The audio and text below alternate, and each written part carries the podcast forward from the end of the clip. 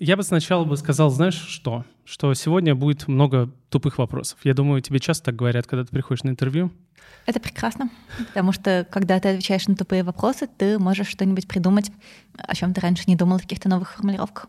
Да, и, к сожалению, будет, наверное, много вопросов, может быть, не по твоей теме, но какой-то схожий. А вот это уже не очень прекрасно, потому что таким образом мы вводим людей в заблуждение, создаем их иллюзию, что я в чем-то разбираюсь, при этом я ляпаю какую-то фигню. Ну, я уж не думаю, что ты будешь прям ляпать какую-то фигню. Все равно как бы... А это в разговорном жанре неизбежно. Это, собственно, главная опасность нашей профессии. Как тревожно стало.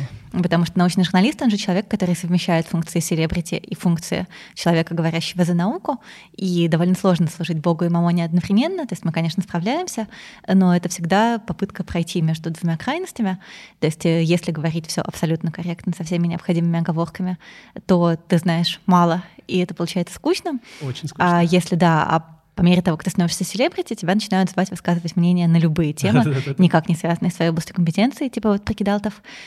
И ты, э, ну, в общем, ходишь, потому что это часть твоей работы, но каждый раз чувствуешь себя страшным самозванцем. Это нормально, я думаю. Это Физкульт Привет, это Банин, дважды два медиа, подкаст Тыкидалт, подкаст о взрослых людях, которые выросли, не повзрослели, точнее о том, как они вообще выживают в этом жестоком, враждебном мире, о том, как они мыслят.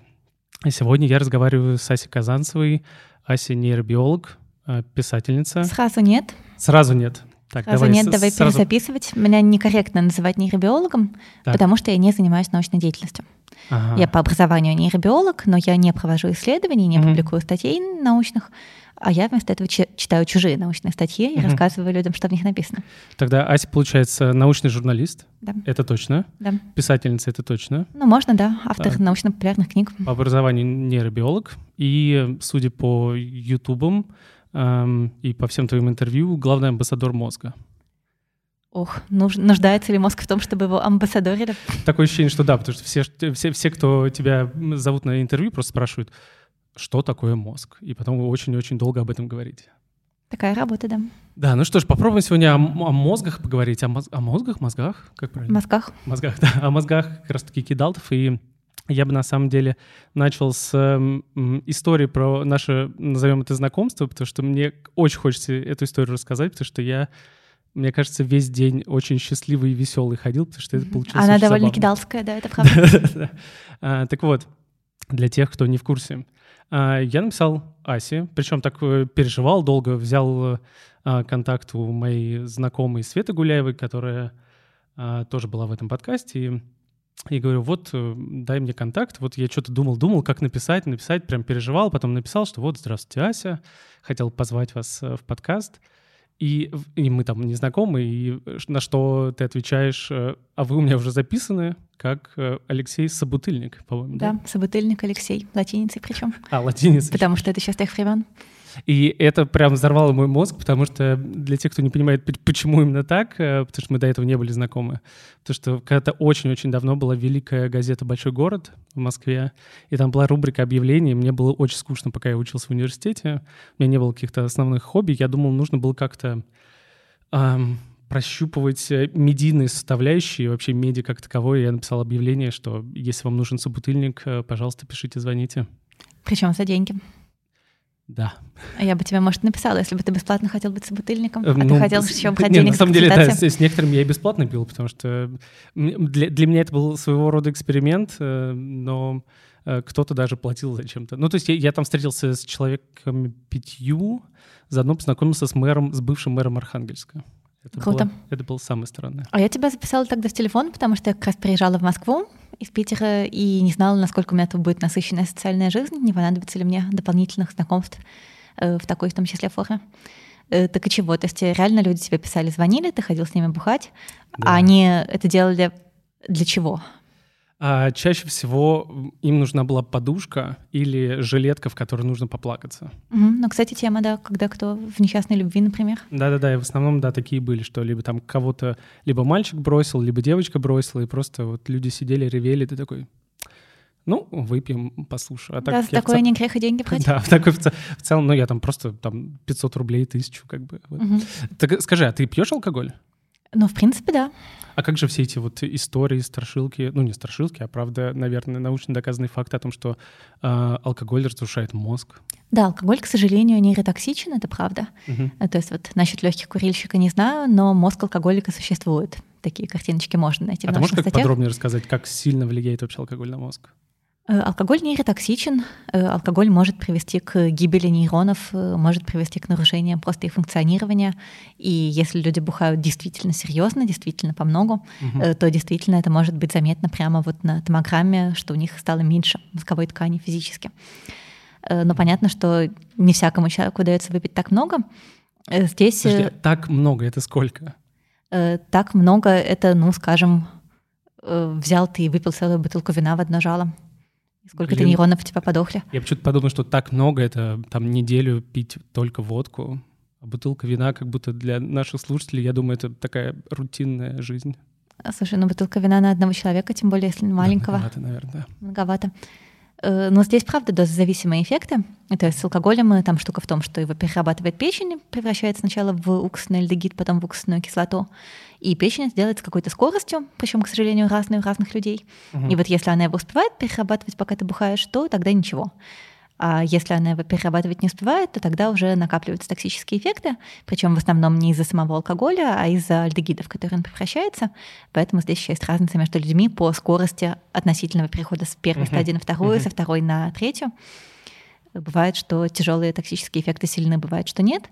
Но в общем и целом смысл такой, что пить можно, пускай даже часто, пускай даже несколько раз в неделю, но маленькими порциями.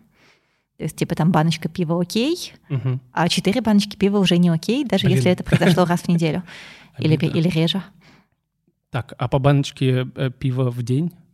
Слушай, ну здесь э, с точки зрения именно токсических эффектов на мозг э, особо большой беды не будет, но беда будет с точки зрения того, что будет формироваться постепенно зависимость, угу. будет формироваться аддиктивное поведение, и таким образом ты на одной баночке, скорее всего, не остановишься, потому что когда ты какое-то вещество любое употребляешь слишком часто, то у тебя к нему снижается чувствительность, тебе начинает быть нужно больше для того, чтобы достичь таких же эффектов. Звучит грустно. И мне, мне было просто интересно, как вот э, ты сама пьешь, ты вот, то есть обычные люди, которые выпивают э, баночку пива, они просто пьют такие, ну да, там я слышал что-то, читал, что, ну это у алкоголиков все плохо, а ты же прям четко понимаешь, наверное, такая, вот я сейчас выпью это и выпью это, у меня умрет один нейрон, второй, вот здесь, здесь, ну, я не знаю. Я а... никогда не пью более чем литр сидра или пива за сутки. Ага. И пью реже, чем раз в неделю.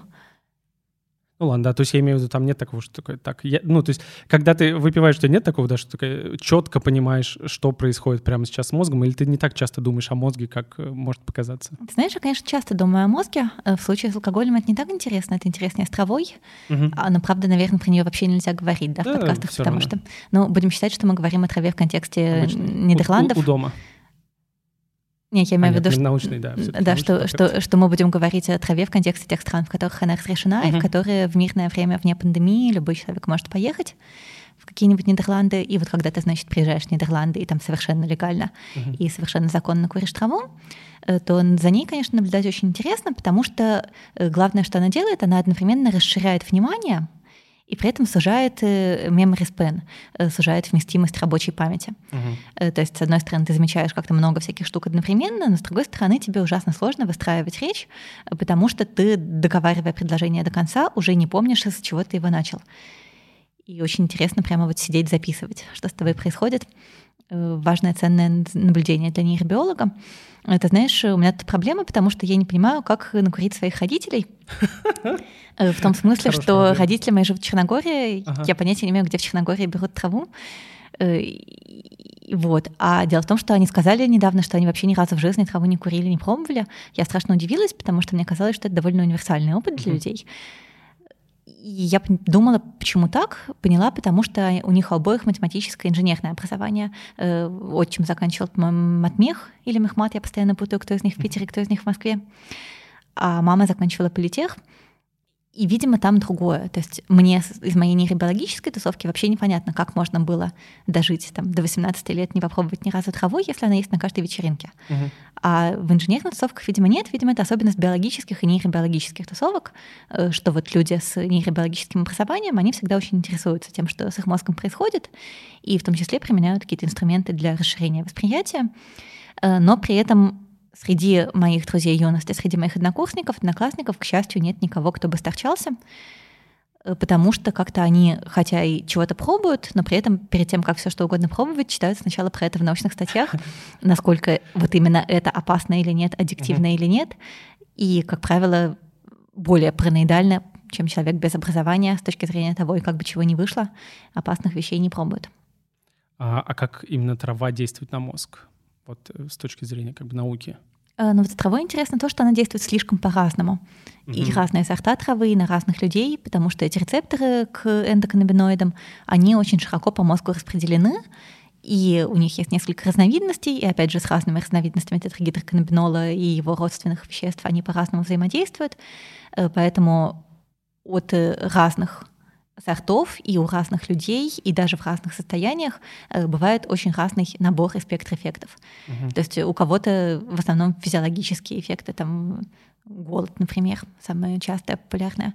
Э, у кого-то сенсорное, у кого-то действует на сенсорную кору, человек больше начинает слушать звуков в виде цвета. Э, кого-то пробивает на хихи, кого-то кто-то просто становится очень медленным, очень туповатеньким. Угу. Ну, это опасно для мозга? Там он что, это разрушает что-то, как алкоголь? Ты знаешь, ну, по-видимому, при злоупотреблениях, да. Именно при. Э, по-видимому, если угу. курить раз в неделю или чаще, то это уже не очень хорошо, э, потому что ну, пока ты покурил, ты становишься такой замедленный и туповатенький, и как-то, видимо, ты э, прокачиваешь навык быть замедленным и туповатеньким. Это, знаешь, хорошо изображено лучше всего в South Park е. Там в South Park е есть такой герой-полотенчик, который Конечно. слишком много курил травы, и вот он похож на то, что происходит с человеком, когда человек слишком много курит травы. Это рискованно, правда. Но вообще понимаешь, что все что угодно рискованно. Угу. Курить рискованно, пить рискованно, запрещенные вещества еще более рискованно. Ну, блин, да. Смотреть Надо... мультфильмы тоже рискованно. Вот, бегать более или менее безопасно. И при этом тоже дает хорошие психоактивные эффекты. Надо бегать. Согласен. А, скажи, пожалуйста... Но правда коленки. Ну, лучше бегать по мягкой, мягкой поверхности. Ну, не по асфальту, чтобы коленочки, коленочки жили. Мы, если что, не пропагандируем, на всякий случай. Бег мы не пропагандируем. А, э, слушай, нам надо бы определиться, наверное, с терминами, потому что вот все термины, которые я употребляю обычно в подкастах до этого, мне кажется, они просто не то чтобы высосаны из пальца, но они, их, э, они, мне кажется, я их сам придумал. Иногда мне так кажется. Потому что вот слово «кидал», я не знаю, есть ли оно вот в твоем вокабуляре в целом, и употреблял ли ты слово «кидал» до сегодняшнего дня? Мне кажется, что нет. И как пассивный потребитель слова «кидал» я бы предположила, что у него скорее отрицательная коннотация. Угу, То есть, что его скорее употребляют те люди, которые хотят кидалтов как-то осудить сказать, вот ты кидал, ты имея в виду, что ты там инфантильный, безответственный и так далее. Э, я не очень знаю, насколько это слово апроприировано самими теми, кто его кто как бы относится к этой социальной категории, говорят ли люди про себя, что они кидал-то, Э, иначе как в каком-нибудь, может быть, шуточном, ироническом контексте, мне не встречалось. Но, mm-hmm. может быть, просто у меня знакомых кидалтов нет, которые бы себя так позиционировали. Да, ну просто, когда я изучал вообще происхождение этого слова, э, приходилось сталкиваться с в основном какими-то психологическими работами, там, статьями о том, что кидалт — это было ну, не то чтобы заболевание, но об этом писали в Америке 80-х. Тогда был популярен там синдром Питера Пэна, и что вот это прям было какое-то отклонение от нормы. А, что это вот совсем взрослые люди, которые немножко, назовем так, ёбнулись и совсем не хотят взрослеть, как вот Питер Пен, он уже взрослый, но не хочет взрослеть и не собирается. А сейчас вроде бы вся поп-культура и весь э, наш социальный мир, э, электронно-соцсетевой мир и так далее, он как бы одобряет кидалтизм, и он одобряет вроде бы одобряет, я надеюсь, а, то, чтобы там нормально играть в 30 лет в игрушки, в компьютерные, например, нормально смотреть мультфильмы в 30 лет, нормально смотреть фильмы в 30 лет, там какие-то развлекательные. Потому что во времена моей молодости, когда родители говорили словосочетание «взрослые мультфильмы», это значит что-то там на РЕН-ТВ какая-то Обязательно про секс. Да, да, да, да, и который выглядел ужасно. Сейчас, конечно, взрослые мультфильмы — это вообще не... Это как раз South Park. Поэтому, да. да, мне интересно... Ну, то есть у тебя этого не было? Ну, про, про э, употребление слова кидалт, я имею в виду. Э, мне не встречалось, да. То есть э, это какая-то, какой-то другой культурный пласт. Uh-huh. Это какие-то, мне кажется, да, медиа, которые беспокоятся и осуждают. Зачем читать медиа, которые беспокоятся и осуждают? Так, в общем и целом, ну, наверное, какой-то тренд на инфантилизацию есть. И, наверное, он сильно не сейчас начался, и даже не в 80-е. То есть, в общем и целом, история в том, что Э, надо всегда договориться, что мы называем взрослением, э, что мы относим к нему как обязательные категории, что нет. Угу. Но, возможно, некоторый общий цивилизационный процесс — это цивилизационный процесс на то, чтобы мы учились жить дружно. Угу. Чтобы мы учились быть менее агрессивными, лучше сотрудничать, лучше веселиться и играть, и лучше переносить скученность. И для этого как раз полезно развивать какие-то черты, которые традиционно считались детскими. Э, про это много говорят в контексте эволюционной биологии, про то, что в каком-то смысле человек — это сама домашнее животное.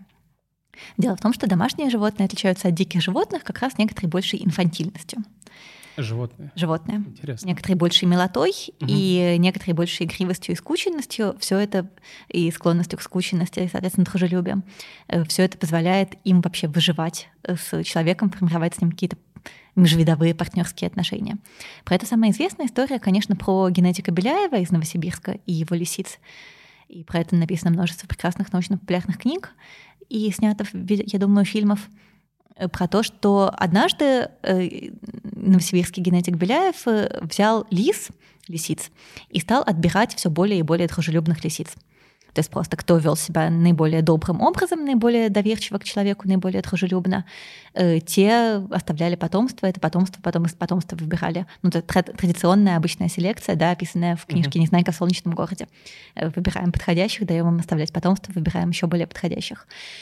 И выяснилось, что если мы отбираем только по поведению, то одновременно меняется и физиология. Одновременно они начинают по-другому выглядеть, эти лисицы. У них загибается хвост в колечко, так же, как у собачек, у них обвисают ушки, так же, как у собачек, э, у них меняется окраска, становится пятнистой, менее равномерной, так же, как у собачек. Э, чуть ли не хвостом они начинают вилять и вообще вести себя как собачки, становиться все более и более похожими на собачек э, по мере того, как становится все более и более дружелюбным. Э, то есть какая-то история с изменением, отбором по генам, регулирующим гормональный баланс, способствующим там, выработке окситоцина, скажем, и сопутствующему дружелюбию, э, приводит к тому, что зверята становятся более похожими на щеночков э, что, по сути дела, лисы становятся больше похожими на лисят. Mm-hmm. Лисы становятся медленнее взрослеющими, да, не целиком взрослеющими, то, что называется нет и не, когда, с одной стороны, способность к размножению уже появляется по мере созревания, но, с другой стороны, многие именно поведенческие черты остаются детскими, э, они спокойно живут кучкой, в то время как нормальная взрослая лиса хочет э, жить подальше от всех, и они спокойно сотрудничают с кем-то большим и сильным, типа людей, вот. И эволюционные биологи любят говорить, что с человеком произошла какая-то похожая штука, что человек — это сама домашнее животное. Это очень давно. Э, ну, очень давно, но в каком-то смысле она и сейчас происходит. Это и биологические, и социальные процессы, которые происходят параллельно. Э, то есть э, давным-давно человек становился все более склонен к тому, чтобы жить в группах, чтобы в этих группах сотрудничать, играть, быть доверчивым. Вообще люди, они удивительны тем, насколько они доверчивые. И это, казалось бы, ну, традиционно мы считаем, что это детское свойство, но на самом деле это свойство очень важное для цивилизации и прогресса. Э, все наши бизнесы, возможно, потому что мы достаточно спокойно живем, достаточно сытно, достаточно богато, и мы не очень панически боимся на каждом углу, что нас обязательно обманут. Потому что очень многие партнерства и сотрудничества были бы невозможны, если бы мы панически боялись, что нас обманут. Э, ну, там, мне заказывают лекцию, да, я трачу две недели своего рабочего времени на то, чтобы сделать лекцию на какую-то новую тему. Я это делаю еще до того, как мне заплатили гонорар. Mm-hmm. Я ее читаю, и после этого мне, может быть, платят гонорар. Э, если бы я боялась и не доверяла, то я бы отказалась от лекции. И в итоге была бы ситуация, обрати внимание, взаимного проигрыша. Э, что и они не получили мою лекцию, и я не получил работу. Э, а ситуации взаимного выигрыша, они хороши там, где есть какое-то доверие. Ну, понятно, что какие-то правовые инструменты тоже есть, но их применять долго, дорого, сложно, там судиться, то все. Э, все предпочитают не судиться, а договариваться мирным путем. И это очень хорошо, и это тоже история про инфантилизацию, про то, что мы такие инфантильные и доверчивые, и благодаря этому у нас бизнес, благодаря этому у нас процветает экономика. А инфантильность — это хорошо или плохо?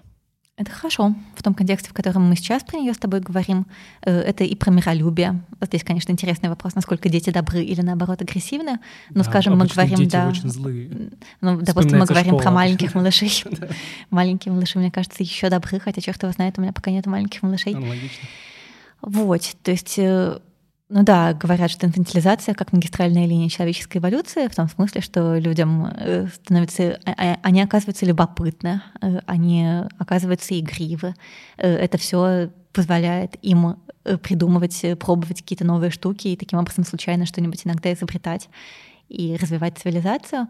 И с точки зрения социальных аспектов здесь еще существенно, что по мере того, как общество становится все более и более сложным информационно, Э, нам приходится все больше и больше учиться и все меньше и меньше закостеневать в своем развитии.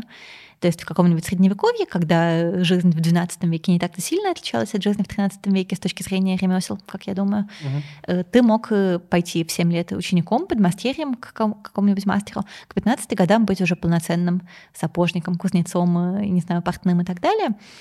И, в общем-то, наверное, ты шил сапоги более или менее одинаково. Э, так же, как твой отец шил сапоги, и твой дед шил сапоги. Э, сейчас технологии развиваются так быстро, что тебе приходится за жизнь осваивать 30 разных способов э, шить сапоги, если ты шьешь сапоги. Там и моды, и то все.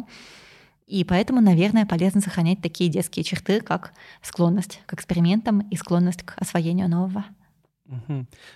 Интересно, потому что обычно, когда я, я когда говорю словосочетание взрослые люди, мне, конечно, всегда смешно, потому что я всегда говорю, что это вот другие взрослые, потому что я взрослые... не взрослый, а вот те взрослые люди. А вот на самом деле взрослые — это мы. это... Я же нет, человек... нет, нет. Э, слушай, ну вот не... у меня вот этот год самый главный про это. Э, я как раз вот именно сейчас начала себя чувствовать взрослой. А что изменилось? Во-первых, мне исполнилось 35. Такая магическая цифра. Угу. А во-вторых, и в главных я взяла ипотеку, и, соответственно, да. теперь я настоящая. Я настоящий человек со своим настоящим домиком, настоящей квартирой uh-huh. э, и настоящей ипотекой и готовностью нести за нее ответственность. Э, после того, как я взяла ипотеку, немедленно оказалось, что я не против того, чтобы у меня завелись дети. Я с изумлением себе это обнаружила. Но потому что я в безопасности теперь, да, у меня есть ипотека, значит, я не пропаду под забором. И я купила себе пиджак. Внезапно. United Colors в Бенетон за 10 тысяч рублей, да, отдавать 10 тысяч рублей за шмотку, которую ты будешь надевать там раз в неделю, не знаю, на лекцию на какую-нибудь, но то ты не будешь на все лекции ходить одинаково одетый, а то они подумают, что у тебя только этот один пиджак, и больше ничего нет. Вот, тем не менее, да, я вот купила себе пиджак и чувствую себя ужасно взрослой в пиджаке и с ипотекой. Я просто когда тоже брал ипотеку еще там года три назад, я прям помню, что все время бумажной волокиты, бюрократии, которая там продолжалась где-то месяца два-три, я просто сходил с ума, потому что я привык такой, опять же, достаточно инфантильный такой, я дурной, творю, что хочу, и потом внезапно тебе нужно по всем инстанциям бегать, собирать очень много бумажек. Меня прям это бесило, и потом, когда уже все, мне ипотеку отдали, я, у меня такая ненависть появилась к бюрократии. То есть я, с одной стороны, понял такой, блин, я слишком взрослый, что происходит? Это как-то ненормально. Но мне это как-то легче далось. Я потому что не ходила по разным банкам, я сразу согласилась на ставку Сбера, угу. просто чтобы было меньше мороки. А, так вот, и вот эти взрослые, другие, более взрослые люди, чем мы. Взрослые — это другие. Знаешь, есть ад и другие. Совсем взрослые люди обычно говорят, что э, инфантильность, ну, это плохо. И как раз обычно, ну, то есть родители наши обычно говорят о том, что когда же, вот эта вот стандартная фраза, когда же ты уже повзрослеешь, когда же ты уже возьмешься за ум, что ты все какие-то мультики. Но вот здесь проблема в том, что все в одну кучу валится. Угу. Инфантильность это плохо в том смысле, что инфантильные люди, да, там подростки, э, они не несут ответственности, не, не соблюдают договоренности и, кроме того, плохо предсказывают мысли и чувства других людей, имеют проблемы с теорией разума, с способностью поставить себя на место собеседника и понять, что ты этого собеседника, собственно говоря, обижаешь своими действиями. Угу. Вот эта вся инфантильность, она, да, правда, плоха. Но просто эта инфантильность, она не имеет никакого прямого отношения к склонности смотреть мультики. Mm-hmm. Быть можно дельным человеком и смотреть мультики. А, интересно, расскажи, пожалуйста, вот что. Насколько сильно мозг человека отличается, когда ему 20, когда ему 40? Ну, к сожалению, снижаются способности к тому, чтобы формировать новые нейронные связи. Э, к сожалению, качество обучения, обучаемость с точки зрения способности загружать себе в мозг совершенно новую информацию и там анатомически ее закреплять, к сожалению, в 20 лет существенно лучше, чем в 40. Другой вопрос, что мы этого довольно долго не замечаем, и в 40 люди более высокооплачиваемыми, чем в 20, несмотря на то, что с этой точки зрения их мозг как бы вроде бы хуже, э, потому что к 40 годам они уже успели к себе загрузить в голову очень много, ну, опыта э, больше. очень много знания, и опираясь на это знание, они и новые кусочки знания перерабатывают тоже более эффективно, потому что они видят в них больше паттернов, э, трендов, закономерностей, аналогий с тем, что им уже известно, параллели ассоциаций. То есть в той области, в которой человек развивался и специализировался, он в 40 лет, безусловно, гораздо круче, чем в 20. Другой вопрос, что если им придется новую совершенно область освоить, э, то тогда в 20 э, это дастся существенно легче, быстрее и меньше крови, чем в 40. А на, насколько есть возможность влиять на мозг и делать так, чтобы он не старел. То есть мы же вот сейчас можем делать так, чтобы наша кожа, например, старела медленнее. Можем делать так, чтобы мозг старел медленнее. Ну вот с мозгом, к сожалению, существенно сложнее, чем с кожей. Эх, да, так. в кожу-то можно просто филеры вколоть. Да, может быть, в мозг можно что-то вколоть. Ну, в мозг можно, конечно, что-нибудь вколоть. Э, это будет, на самом деле, конечно, главная проблема и главное достижение нейробиологии 20 века. Э, мы, как ты понимаешь, извини, не 20 21 вот нового, который сейчас, э, мы, как ты понимаешь, все время от чего-нибудь умираем, но просто мы умираем от все новых и новых вещей. То есть раньше мы умирали от инфекционных заболеваний. Э, потом, благодаря изобретению вакцинации, инфекционные заболевания были побеждены. Потом что-то случилось. То, про которое ты подумал, тоже было бы давно побеждено, если бы люди спокойно ходили и вакцинировались, вместо того, чтобы заниматься фигней. Я лично три раза уже вакцинирован. Всем советую. Вот. Я один пока. Ну, я имею в виду, у меня, соответственно, два укола первой uh-huh. вакцинации, и потом еще ревакцинация.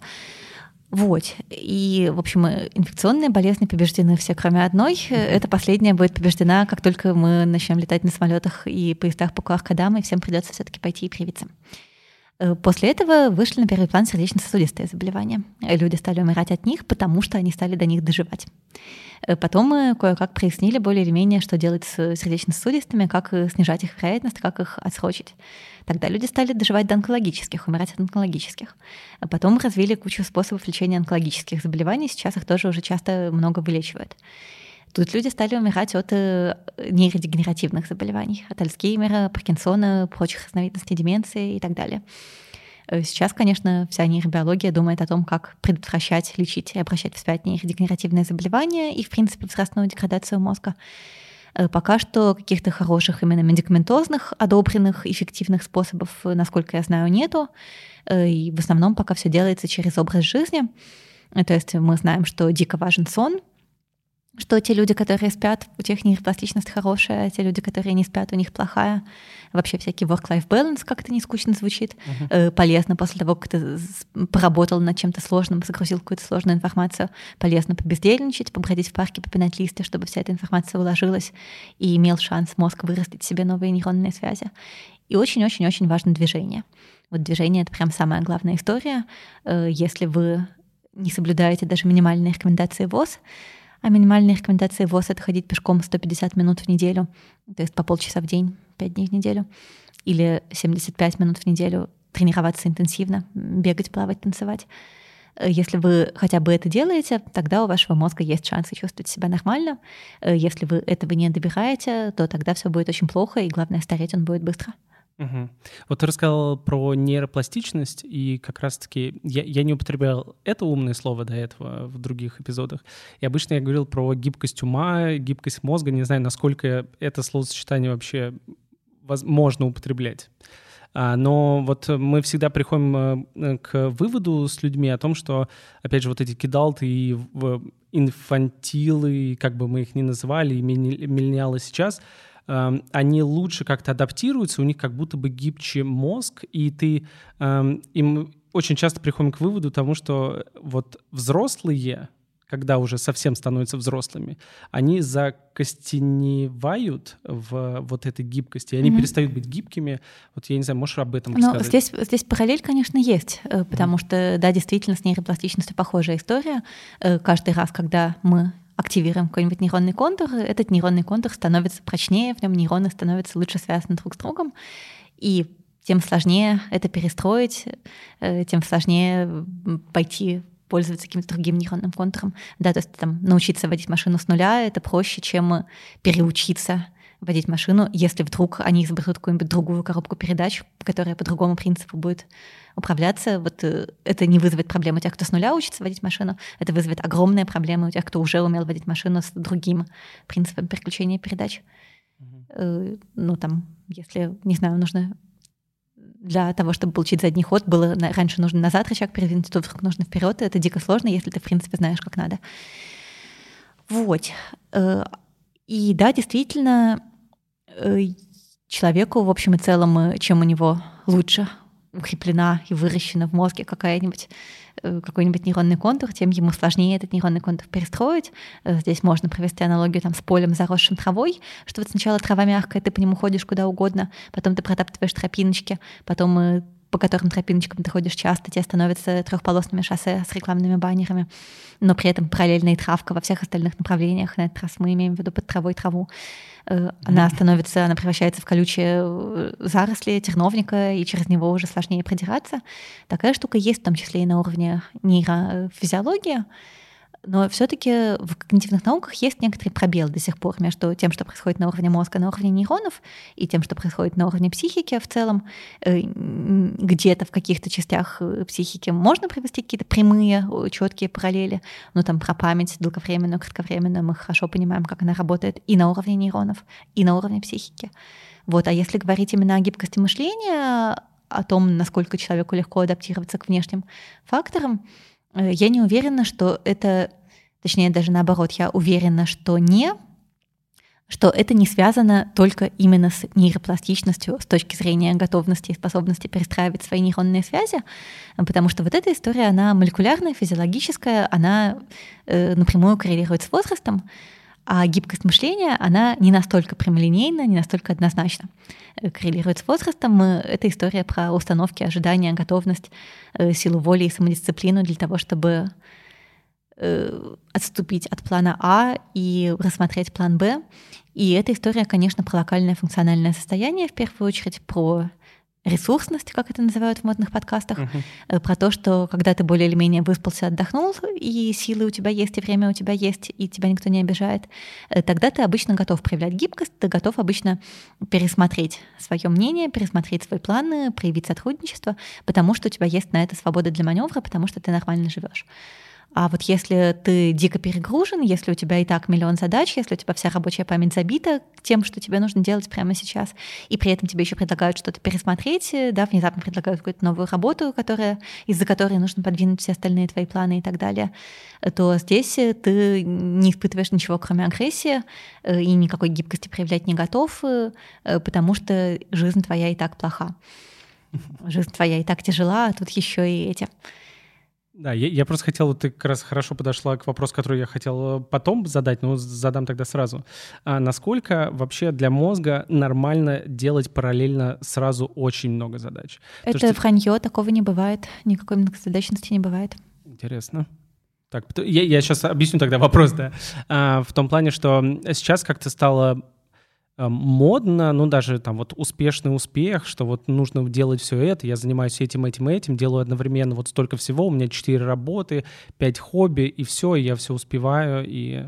или лучше быть монозадачным, или... Но ты теперь говоришь, что нет многозадачности, я не понимаю, что происходит.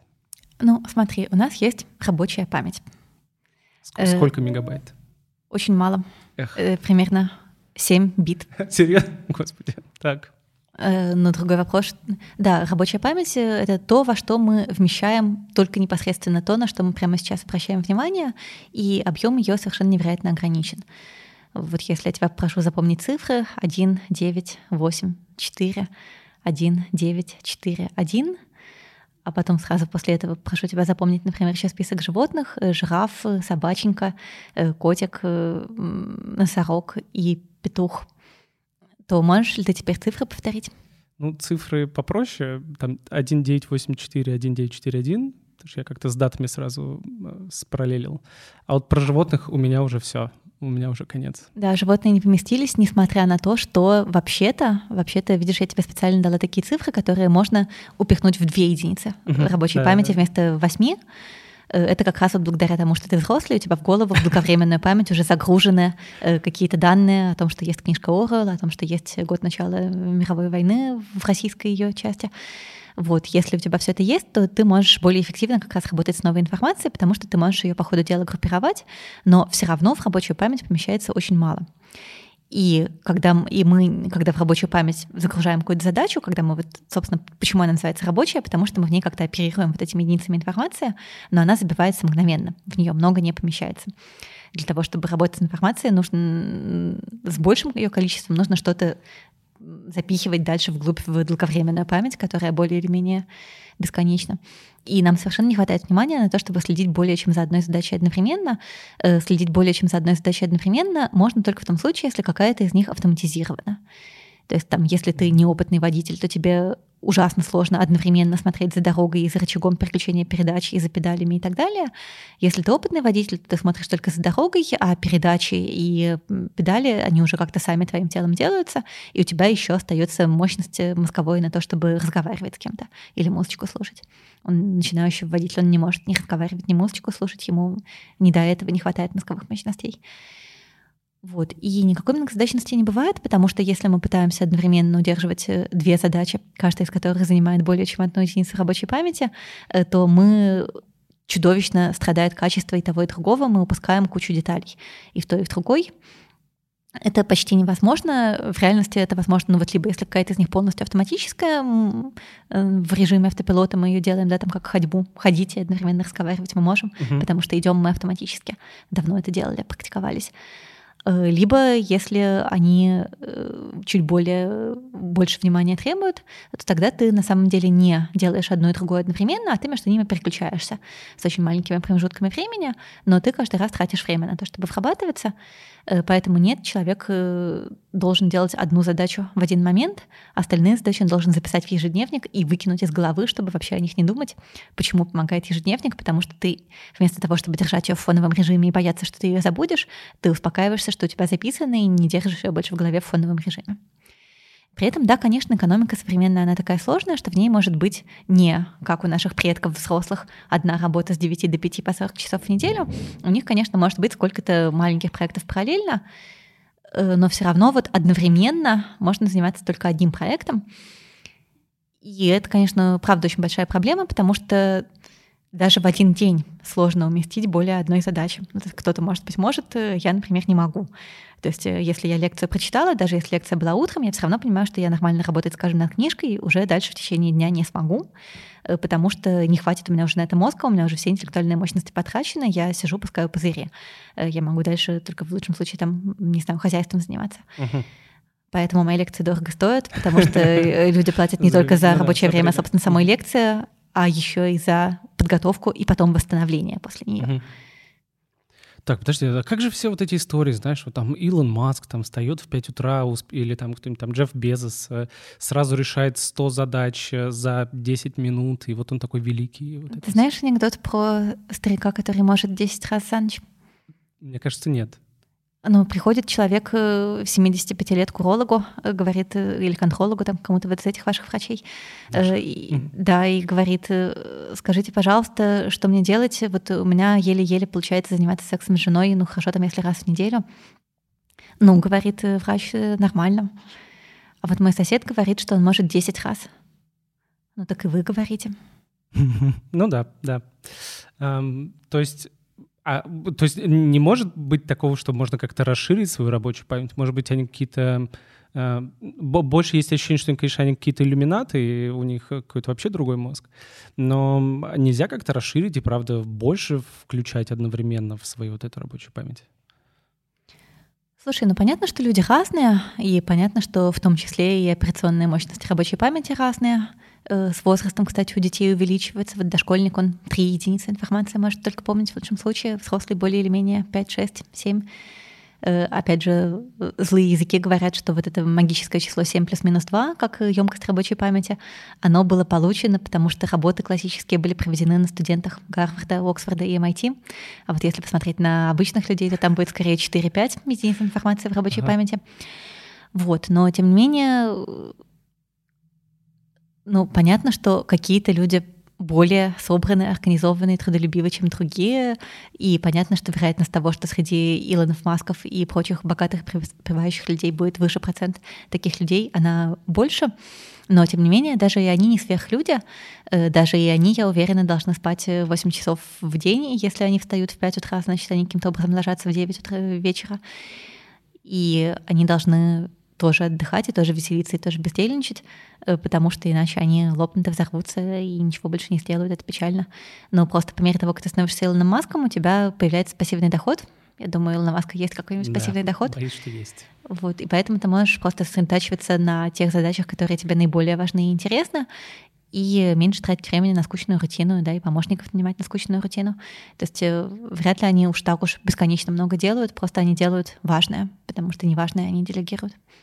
Понял. Так, а расскажи, пожалуйста, давай вернемся, может быть, к определению терминов, потому что вот обычно все вот люди... про миллениала хотела обратить твое внимание, про да. то, что э, мы как-то привыкли думать, что миллениалы — это какие-то, да, кидалты инфантильные. Угу. А это, это я же... обычно параллелю. Но... Это же люди, которым 40. 20-40. 20-40. Ну, ну, типа, как, обсчитать ну, как бы, получается, мы тоже э, мы. вот эти.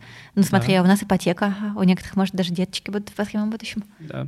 Ну, что поделать. Но мы все-таки пока миллениалы. То есть я, я в своей голове... Седина, морщины на лбу, спина болит. Лысина, лысина, вот это все, да. А, ну, просто обычно как ты... Я не знаю, разные есть поколенческие теории, они какие-то всегда разные. Все почему-то по-разному как-то воспринимают, какие поколения когда. Э, кто-то пишет, что поколение меняется каждые 15 лет, кто-то 20, 25, там всегда какая-то новая информация, хрен пойми.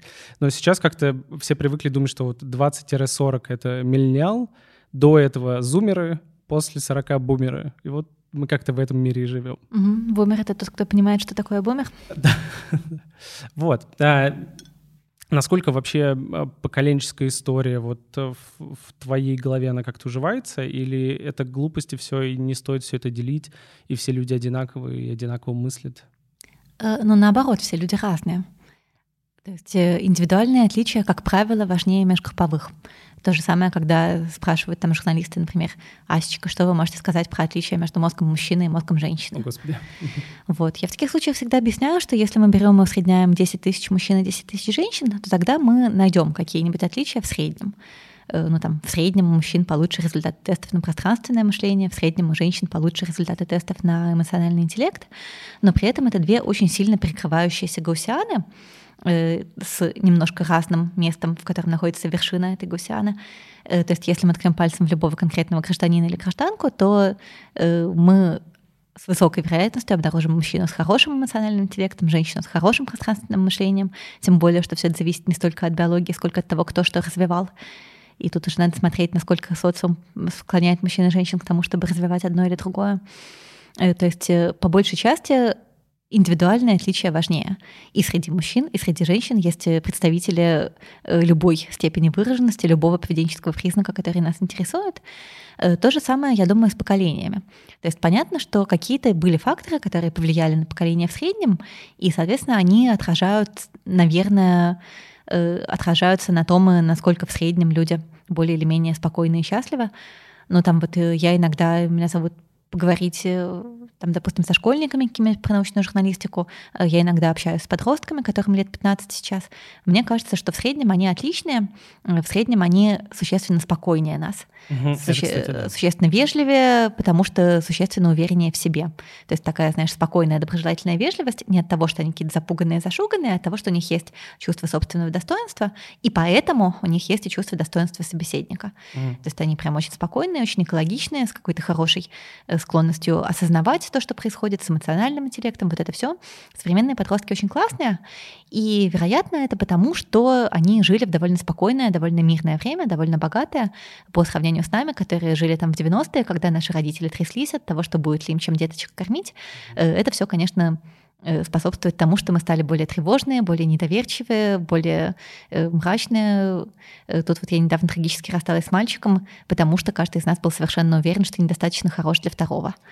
И мы Ох, свалились в вот этот самосбывающийся прогноз, да, то есть каждый страшно трясся, и в итоге делал вид, что не больно-то ему и надо, а второй удивля... убеждался, что тому, значит, не надо. И вот мы так пострадали, пострадали, да и расстались в итоге. Вот, я думаю, что с современными подростками так не происходит, что они гораздо лучше умеют разговаривать ртом и осознавать, что у них в голове происходит. Такое только с 40-летними подростками происходит, к сожалению. Э, но при этом э, понятно, что помимо вот этого сытого времени есть еще миллион факторов, которые влияют. Э, там мы, 40-летние подростки, могли бы уже пройти психотерапию, если бы нас так жаба не душила в достаточных количествах, на достаточное количество сеансов, и тогда с нами бы этого не произошло. Э, с другой стороны, у подростка, который нынешний подросток, у него может быть какая-то слишком тревожная семья, которая накрутила его тревогу, несмотря на э, более э, благоприятную обстановку в целом. Или там неудачные учителя, или от природы развитая амигдала, высокая склонность тревожиться. То есть все равно все люди разные, э, какие-то сходства в поколениях, наверное, могут быть, но они очень слабо заметны. Они могут быть заметны, если усреднить кучу-кучу людей, но если мы смотрим на любого отдельного человека, 40-летнего или 20-летнего или 15-летнего, то вряд ли есть какие-то предикторы, вряд ли что-то такое, что мы можем предсказывать, что мы можем говорить вот это вот у подростков так, и поэтому ожидать, что у конкретного подростка тоже будет именно так. Нет. Так, а если вернуться еще к терминам дальше? Вот э, обычно люди скидывают в кучу все определения сразу. Возьмем это как-то так. Вот есть ум, мышление, интеллект, эрудиция. Вот как это вот все расположено, где во всем этом мозг, и почему всегда это как-то все как-то рандомно употребляют эти слова? Слушай, это какой-то очень сложный вопрос, Адolf. Э, даже я не очень восприняла, я не уверена, что зритель тоже воспринял. Можно то же самое медленное, маленькими кусочками? Окей, э, что такое э, мышление? Ну, кто же тебе скажет? Окей, что такое сознание? Идите нафиг. Окей, что такое ум? Не знаю. А, что такое нет, ну в смысле, правда, это все, это, это все э, за пределами нейробиологии. Uh-huh. Тут, знаешь, меня спросил тоже кто-то недавно на каком-то подкасте, что такое психика. Э, я как-то очень потерялась, смутилась, да, причем тут нейробиология. Uh-huh. Потом почитала, кстати, Википедию, что же такое психика, почему я не знаю со всеми своими магистратурами по когнитивным наукам, почему я не могу дать определение психики. Uh-huh. Выяснилось, что потому и не могу, что когнитивные науки избегают этого слова, прямо вот сказано в Википедии. Uh-huh. У нас в когнитивных науках это слово избегают, потому что оно слишком неопределенное. Говорят вместо этого mind, то есть, ну, разум.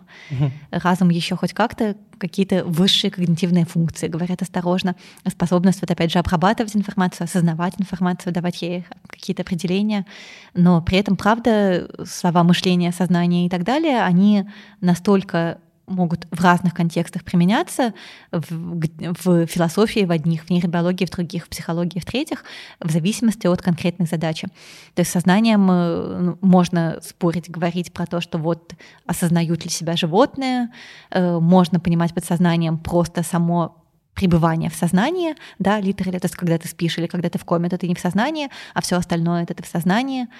Э, и ну, правда, это не ко мне, это к каким-то таким чувакам, которые именно занимаются словами. Угу. Я не занимаюсь словами в том смысле, что я не понимаю, как применять слова. Хорошо. Да, просто интересно, что, да, правда, это сейчас как-то все скидывается в одну кучу, и когда ты вообще не понимаешь, э, ты вроде пытаешься одно донести, но э, человек воспринимает по-другому. Там меня, э, я всегда вспоминаю, что мама в детстве говорила, что там, ну, ты не самый умный, но смышленый. Что это значит? До сих пор не понимаю. Когда-нибудь, может быть, пойму. А, вот, но и... Наверное, это какой-то прикладной интеллект. Что такое прикладной интеллект? Э, на решение конкретной задачи, вместо того, чтобы выводить глобальные философские общие закономерности. Я потом скину это маме, интересно, говорит, именно это она имела в виду или нет. Слушай, скажи, пожалуйста, почему сейчас очень популярен науч-поп вообще? Э, ну, так устроено общество, так устроены демографические процессы. Угу. У нас слишком много людей народилось, и эти слишком много людей производят слишком много информации, слишком много контента. Э, то есть, если ты поедешь в Ясную Поляну и посмотришь на книжные полки Льва Толстого, ты увидишь у него там на полках Дарвина «Происхождение видов», Сеченова, всякие книжки про мозг. Э, в те времена человек, будь он там гуманитарий или не гуманитарий, он успевал и считал правильным, и считал должным э, знакомиться со всеми научными трудами фундаментальными, которые его современники выпускают в разных областях науки. Там книжки Менделеева могут быть, не помню, видела ли я их на полках Льва Толстого, но не удивилась бы. Э, дело в том, что тогда в науке появлялось мало всего — наукой занималась, может быть, там несколько тысяч человек на всю планету. Это еще хорошая оценка сверху, оптимистичная. И время от времени они выпускали какие-нибудь фундаментальные труды, и можно было успевать следить за всеми этими фундаментальными трудами. Сейчас у нас 8 миллионов ученых по оценкам ЮНЕСКО, и эти 8 миллионов ученых, по крайней мере, 2 миллиона научных статей выпускают в год. Соответственно, пока мы с тобой разговариваем, несколько сотен научных статей вышло. И, разумеется, никто вообще не может за всем этим следить не то что за всей наукой. Э, люди не могут следить за своей областью в полной мере. Угу. Нейробиологи не успевают следить за всей нейробиологией. Вот человек занимается транскраниальной стимуляцией, э, он следит за трендами в транскраниальной стимуляции, и то читает не все статьи про нее, а только там большие обзоры, которые выходят.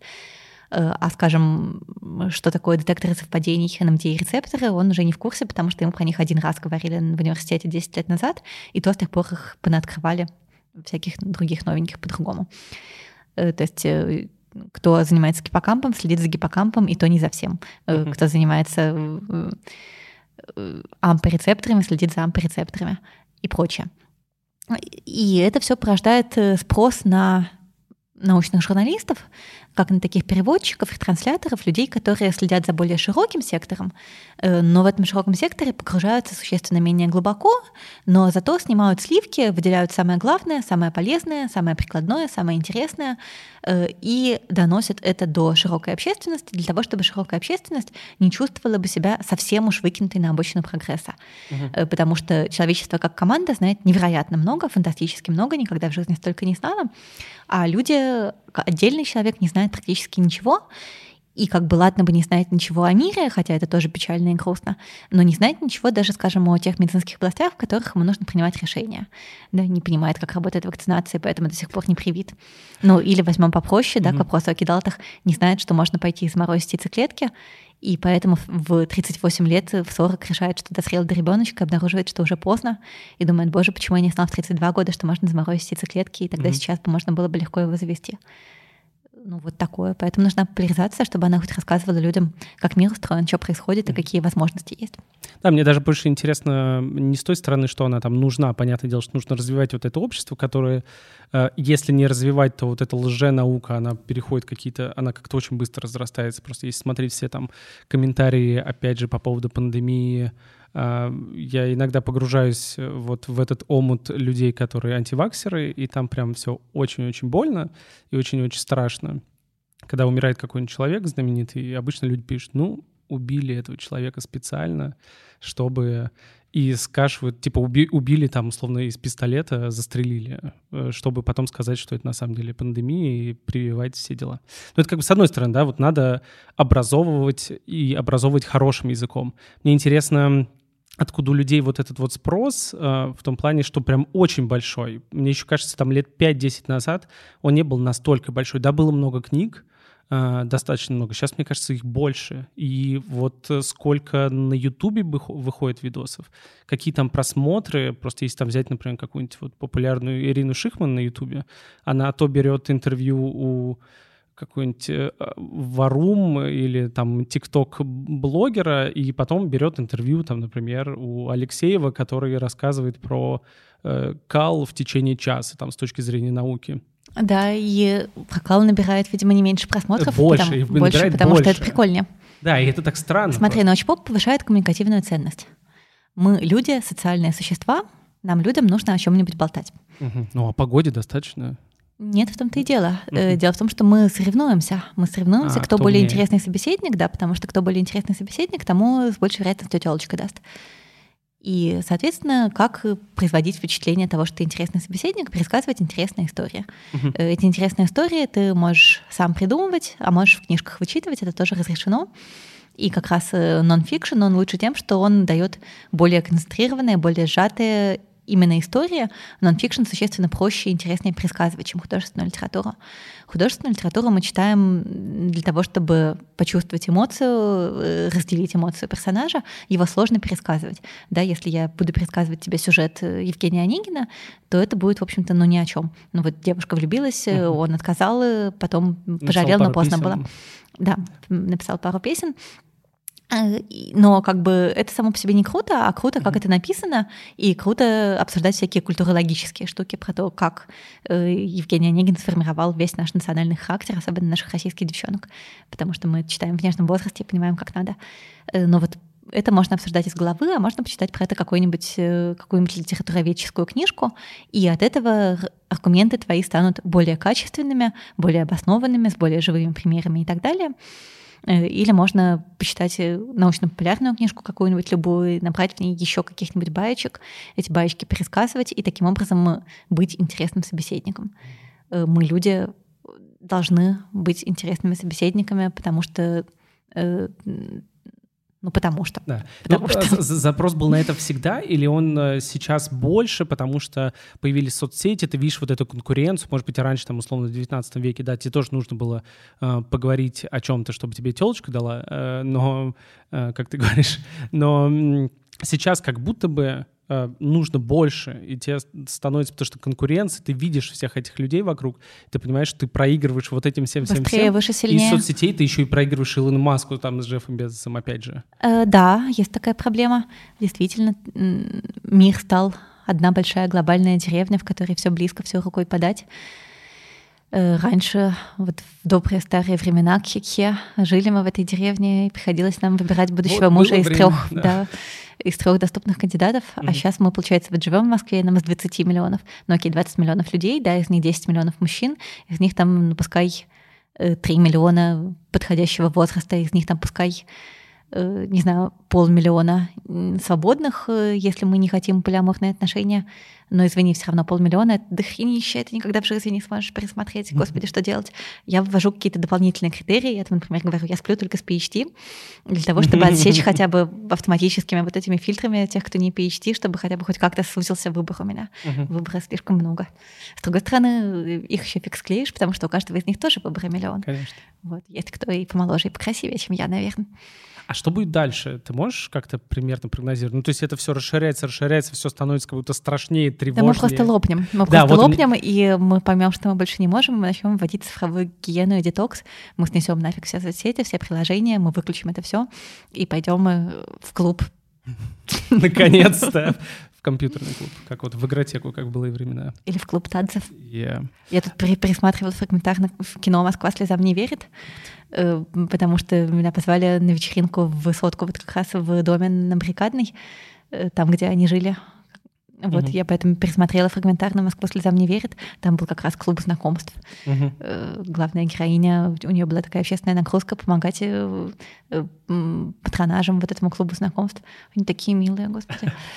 Вот к вопросу о детоксе и соцсетей. А как вообще работает дофамин? Ты можешь как-то вот рассказать? Потому что, кажется, сейчас это самое популярное вообще слово — дофамин, дофаминовый детокс. И вот Ой, господи, все. не надо нам, пожалуйста, дофаминового детокса, потому что если мы уберем дофамин, мы умрем, как и если мы уберем любой другой нейромедиатор. Угу. У нас есть мозг. Мозг Вроде, наш да. состоит из клеточек, 86 э, миллиардов клеточек. Эти клеточки общаются друг с другом э, химическими сигналами. Э, у нас есть синапс, точка контакта между двумя нейронами. В этом синапсе из одной стороны выделяются пузырьки с химическим веществом, другой стороной они улавливаются рецепторами, находящимися на мембране. Таким образом сигнал передается с одной клетки на другую клетку, потому что одна клетка выбросила пузырьки с э, нейромедиатором, вторая клетка уловила этот нейромедиатор. Нейромедиаторов бывает много разных. Э, бывает адреналин, норадреналин, э, серотонин, э, эндорфины, глутаматы, э, гамма-аминомасляная кислота. Много всяких молекул, в том числе бывает дофамин. Угу. Э, как правило, не обязательно, раньше считалось, что обязательно, сейчас считается, что не обязательно, у нейрона есть какой-то преобладающий э, механизм коммуникации. Вот бывают дофаминергические нейроны, которые преимущественно общаются с помощью дофамина, преимущественно чувствительны к дофамину. Эти нейроны вовлечены во всякие разные процессы, их много в системе вознаграждения, э, они связаны с удовольствием и в еще большей степени с предвкушением удовольствия. Они могут способствовать счастью, и, помимо счастья, и сосредоточенности для того, чтобы, например, обращать внимание на то, какие вещи приводят к положительным результатам. Дофаминергические нейроны тесно связаны с новизной. Э, с одной стороны, они активируются, когда мы видим какие-то новые стимулы. С другой стороны, если обезьянке повысить э, уровень дофамина в мозге искусственно, то она начинает предпочитать более новые стимулы. Но в то же время, понимаешь, дофамин — это просто язык, это просто слова. Словами можно сказать разные мысли, поэтому в том числе есть и дофаминовые нейроны, которые вовлечены, наоборот, в обработку негативных э, чувств и эмоций. А больше всего дофаминовых нейронов, собственно, вовлечены в контроль за тонкими движениями. Э, они работают в базальных ганглиях. Это подкорковые центры, которые связаны с настройкой движений. Mm-hmm. То есть, вот, скажем, болезнь Паркинсона, когда человек начинает трястись и не может координировать движение, она связана как раз именно со снижением выработки дофамина. Поэтому, когда мы думаем, что дофамин он про удовольствие, это просто одна из его функций, которую mm-hmm. мы лучше всего запомнили. Дофамин про много что. Дофамин про контроль за движениями, и да, про удовольствие, и да, про обучение, э, и да, про негативное обучение в том числе. Дофамин много про чего. И, соответственно, когда при этом люди говорят про дофаминовое голодание, это просто модное, красивое слово для того, что едва ли на самом деле стоило бы привязывать к нейрофизиологическим процессам, потому что будет у нас дофаминовое голодание, не дай бог, будет у нас болезнь Паркинсона. Вот болезнь Паркинсона — это и есть дофаминовое голодание. Ужас. Э, вот, на самом деле они имеют в виду, конечно, другое. Они, ага. конечно, имеют в виду, что э, мозг реагирует не на модуль, а на градиент — мозг сравнивает то, что с ним происходит, с бейслайном, э, с, с базовой линией, с точкой отсчета, и мозг радуется или не радуется в зависимости от того, превосходит ли какая-то реальность его ожидания или нет. Э, за что, кстати, правда, действительно отвечают в значительной степени дофаминовые нейроны. Они там описаны такие специально отдельно в мозге обезьянок. Можно обезьянке давать глоток сока разного размера и предварительно приучить обезьянку к тому, что ты показываешь ей картинку, и разные картинки означают глотки сока разного размера. Вот она запомнила, и дальше ты показываешь картинку, у нее сразу начинается пульсация дофаминовых нейронов в системе вознаграждения, сразу они начинают быть активны, потому что обезьянка предвкушает. И потом э, они также радуются, когда она получила этот глоток сока. Но если ты делаешь так, что, судя по картинке, обезьянка ожидала глоток сока среднего размера, и вдруг ты дал ей глоток сока маленького размера, то тогда активность нейронов, наоборот, снижается. Казалось бы, угу. она получила глоток сока, но она получила не такой глоток сока, как хотела, хотела. и она испытывает поэтому горе. И наоборот, если ты э, пообещал ей картинкой средний глоток сока и вдруг дал большой, то тогда активность нейронов повышается, они больше начинают отправлять импульсы в единицу времени, обезьянка рада, потому что ожидания превзошли реальность. То есть даже на уровне отдельных нейронов, да, как раз дофаминовых в системе вознаграждения, э, мозг умеет сопоставлять ожидания и реальность, и он всегда рад когда э, реальность превзошла ожидания, он всегда не рад, когда реальность не превзошла ожидания, и при этом не очень важно, что происходит в абсолютных числах. Угу. То есть э, если тебе дали 12 тысяч рублей, а ты ожидал 10, то ты очень рад. Угу. Если тебе дали 12 тысяч рублей, а ты ожидал 15, то это тот же самый ты, у 12 тысяч рублей та же самая покупательная способность, но ты несчастен, потому что ты хотел 15, а тебе угу. дали 12. Надо ли тогда очень сильно, постоянно, перманентно занижать ожидания? Э, ну вот похоже, что да. Похоже, что путь к счастью, ключ к счастью и благополучию — это занижать ожидания. Может, тогда не надо выбирать PhD и прочее, а прям совсем, знаешь, занижать, ну, при, при выборе партнера, как ты говорил, например. Тут немножко неоднозначная логика, потому что мое ожидание, оно такое, что PhD так прекрасен и велик, что, скорее всего, он мне не даст. Ага, потому окей. что у меня-то нету PhD, то есть у меня как раз заниженные ожидания. Ага. Э, вот. А когда он все-таки мне дает, и вообще выясняется, что даже мальчики PhD готовы обращать на меня внимание, то это превосходит мои ожидания. Я думаю, а, вау, ух ты. Угу. Круто. А, ну, а вот насколько вообще вредно вот это, то, что мозг радуется, назовем это просто, если он постоянно радуется? А это, в том-то ну... и дело, что так невозможно. Угу. В том-то и дело, что как только ситуация стабилизируется, мы начинаем воспринимать ее как новую норму, и дальше мы радуемся, когда что-то стало еще лучше, и огорчаемся, когда что-то стало еще хуже. Э, это, собственно, то, что объединяет нейробиологию и буддизм. Э, и та, и другая учат нас тому, что страдание неизбежно, потому что желание порождает страдание. Про это, кстати, много интересно рассуждает Николай Кукушкин в книжке «Хлопок одной ладонью», которая получила премию «Просветитель» прошлого года. Вот как раз об этих связках между нейробиологией и буддизмом, mm. о том, как э, как никогда невозможно достичь полного абсолютного счастья, потому что счастье — это всегда морковка на удочке. Угу. Будем, Счастье — это то, что будет читать. в будущем, может быть, если мы постараемся. То есть, э, ну, это такой, правда, да, вот Коля Кукушкин пишет о том, что хотя мы называем эти мозговые структуры системой вознаграждения, на самом деле, конечно, правильнее было бы называть системой страдания, э, системой стремления к вознаграждению, угу. что нам все время хочется больше, быстрее, выше, сильнее. Нам все время хочется еще больше морковки на удочке, еще больше там денег, еще больше э, славы, еще больше чего угодно. Вот мы купили квартирочку, э, двушечку. А может, было а, Да, надо было трешечку, поэтому надо зарабатывать еще больше э, или четыре комнаты, или там, ну, в общем, мы, люди, обречены страдать.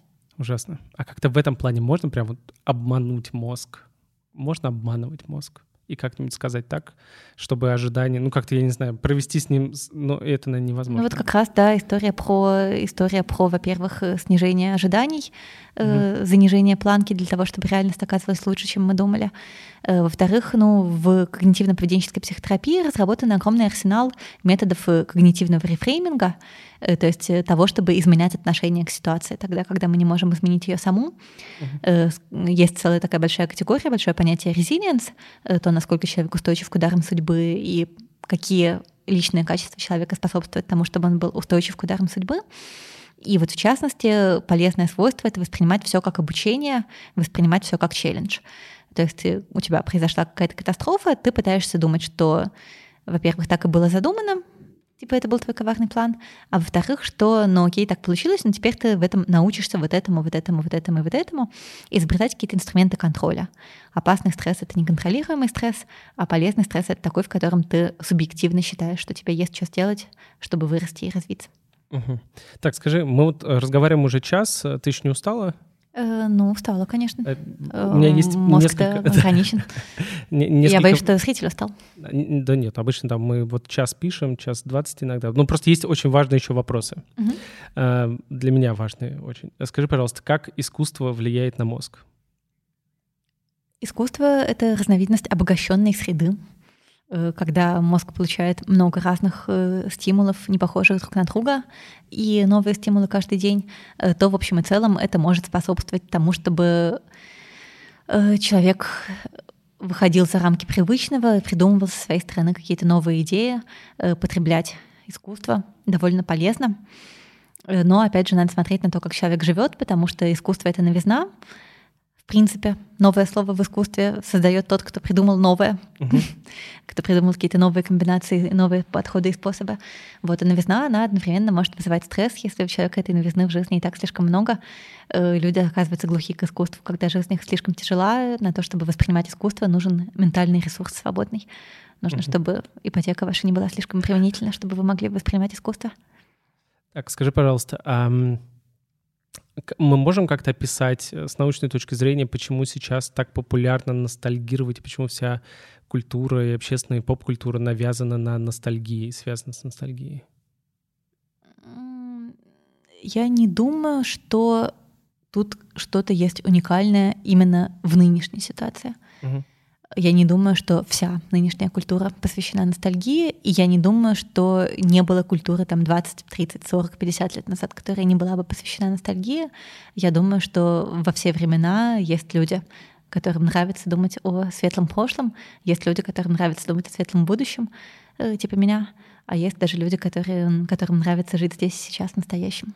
Угу. Это высший продаж. Мне, мне просто интересно было, когда я читал твою вторую книгу э, в интернете «Кто-то не прав», и там вначале как раз ты очень много говорила про насколько человеку важно вот это знакомое.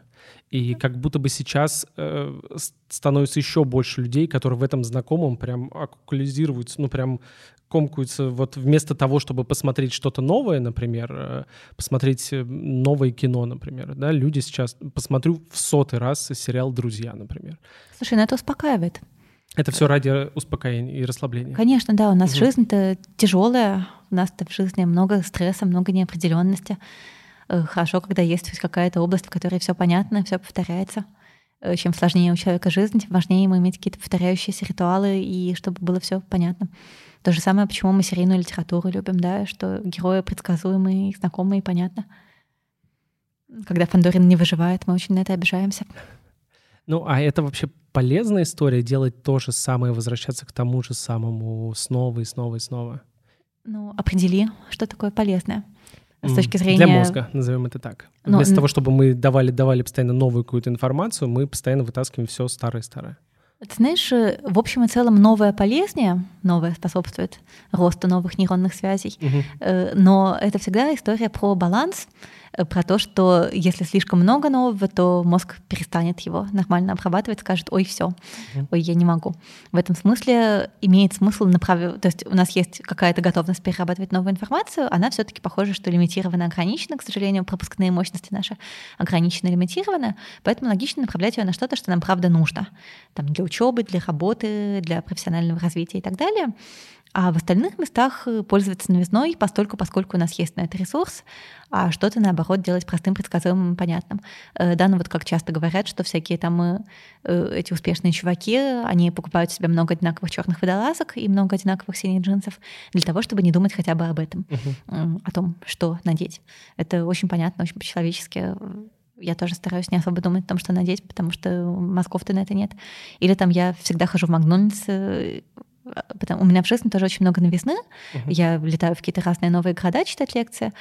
И если у меня там есть выбор, куда пойти есть, то я иду в Макдональдс, потому что там все понятно. Потому что там одинаковый гамбургер, будь то Макдональдс э, на Тульской, будь то Макдональдс, э, не знаю, в церковном центре Океане, или будь то Макдональдс в Казани, или будь то Макдональдс в Владивостоке, там одинаковый гамбургер, это невероятно успокаивает. Мне не нужно тратить ментальную энергию на то, чтобы думать, что я должна поесть. У меня нет на это ментальной энергии, я слишком слаб и глуп. Я хочу есть что-то понятное и предсказуемое. Но пиджак ты купила новый.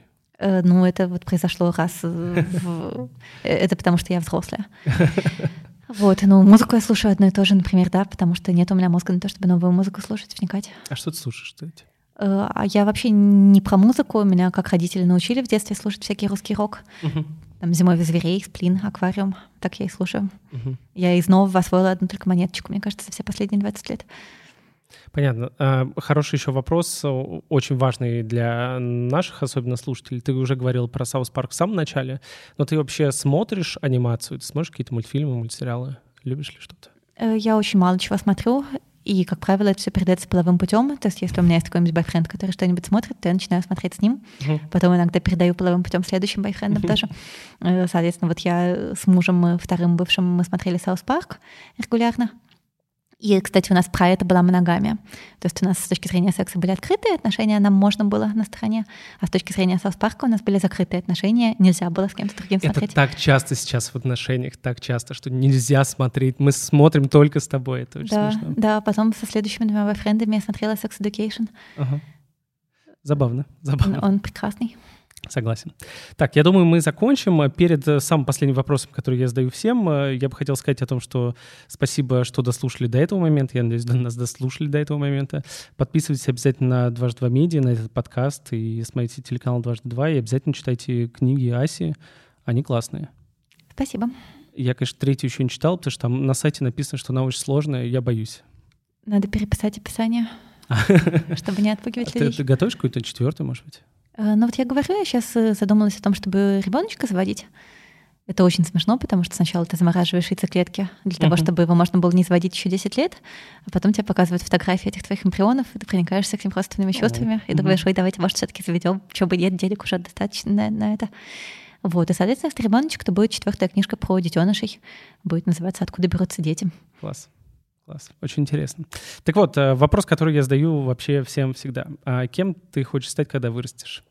Я пока не решила, это главная проблема, и именно поэтому я собираюсь сейчас завести ребеночка, потому что для женщины это социально приемлемый способ три года ничего не делать и ни о чем не думать. На этом мы закончим. Спасибо тебе огромное. Давай, пока. Пока-пока.